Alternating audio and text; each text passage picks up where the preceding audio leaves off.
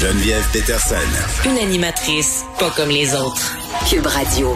Le premier ministre Legault qui a annoncé hier vouloir privilégier la paix et la cohésion sociale. Euh, bon, il tenait ces propos-là dans la foulée du retrait de ce projet d'imposer une compensation santé, cette fameuse taxe vaccinale. Mais comment on peut l'améliorer, la cohésion sociale? Euh, comment on peut revenir, si on veut, à une certaine harmonie alors qu'on est vraiment très, très polarisé euh, par la pandémie puis par toutes sortes d'autres sujets aussi? On parle avec Angelo Sores, qui est sociologue, professeur titulaire à l'UQAM. Monsieur Sores, bonjour. Bonjour, Mme Peterson. Est-ce que je prononce votre nom comme il faut, premièrement? Absolument. Parfait. Euh, pour être une fille dont on écorche le nom régulièrement, je pose toujours la question. Euh, cohésion sociale, ça a l'air évident, mais est-ce qu'on peut définir c'est quoi exactement? Bon, la cohésion sociale, ce sont les liens qui on va euh, tisser, qui on va mhm. construire, qui va nous mettre ensemble, euh, que ce soit dans la société, que ce soit dans une organisation. Donc, c'est comment on va bâtir cette confiance euh, un envers les autres. Mhm. C'est là la cohésion sociale. Et euh, c'est une variable hyper importante mhm. parce que quand il manque de cohésion sociale, nous avons des problèmes de santé mentale, nous avons des problèmes de violence, de harcèlement psychologique, des euh, pensées de suicide. Et hmm. vraiment euh, pas euh, quelque chose qu'on souhaite en avoir. J'ai l'impression qu'en ce moment, il y, a, deux choses euh, qui mettent à mal cette cohésion sociale dont on parle en ce moment. Il y a la polarisation au sujet des mesures sanitaires, de la vaccination et tout ça. Euh, mais il y a aussi la méfiance qu'on a développée envers l'autre par peur d'être contaminé par la COVID-19, non? Euh, vous avez raison. Ces deux ingrédients sont présents.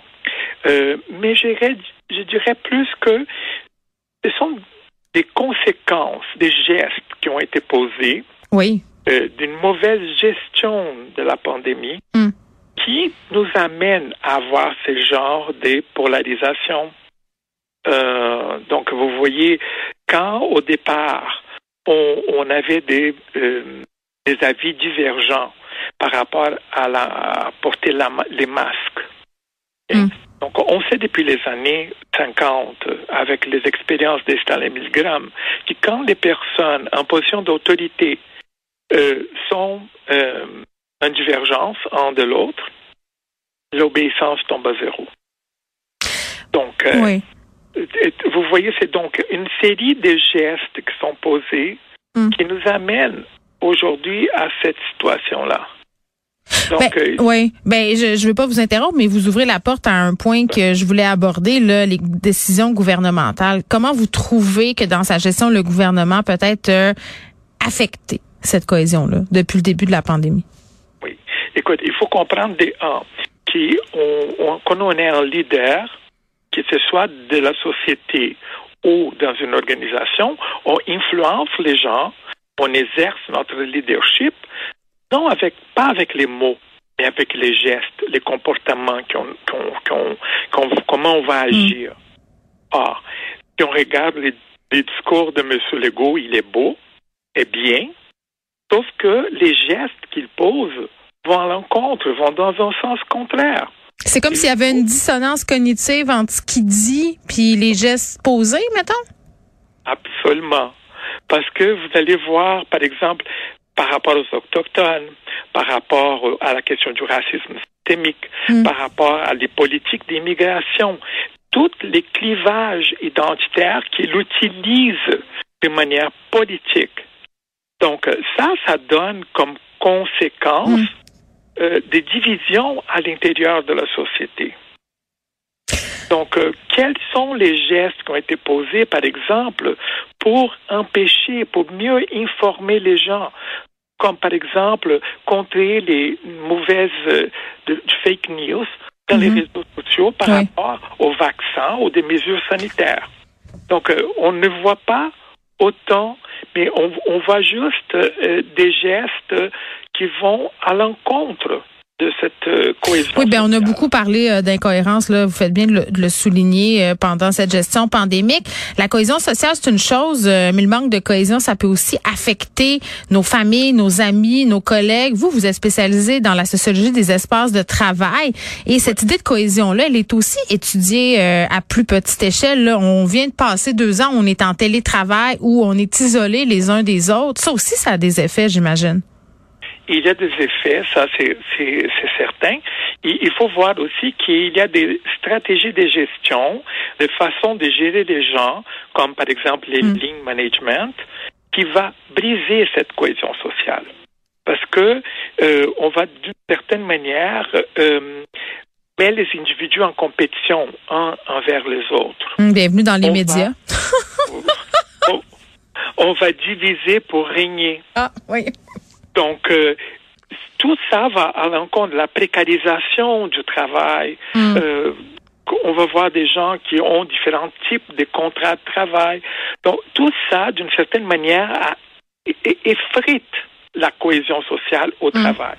Et dans mes recherches, je vois que les manques de cohésion dans les groupes a un impact pour la santé mentale en termes de pensée de suicide, pour la, prédire la présence du harcèlement psychologique au travail, mais aussi avoir plus de détresse psychologique. Parce que quand on est ensemble, quand il y a cette cohésion, il y a un soutien social qui est important. Mm. Et ce soutien social est comme un parachoc pour tous les problèmes de santé mentale.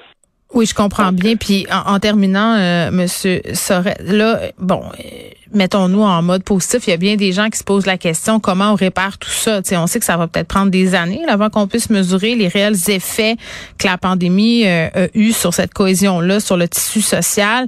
On a aussi, de par le passé, d'autres événements historiques qui ont laissé des traces à ce niveau-là. Euh, comment on reconstruit cette cohésion-là? Est-ce que c'est possible, premièrement, de le faire?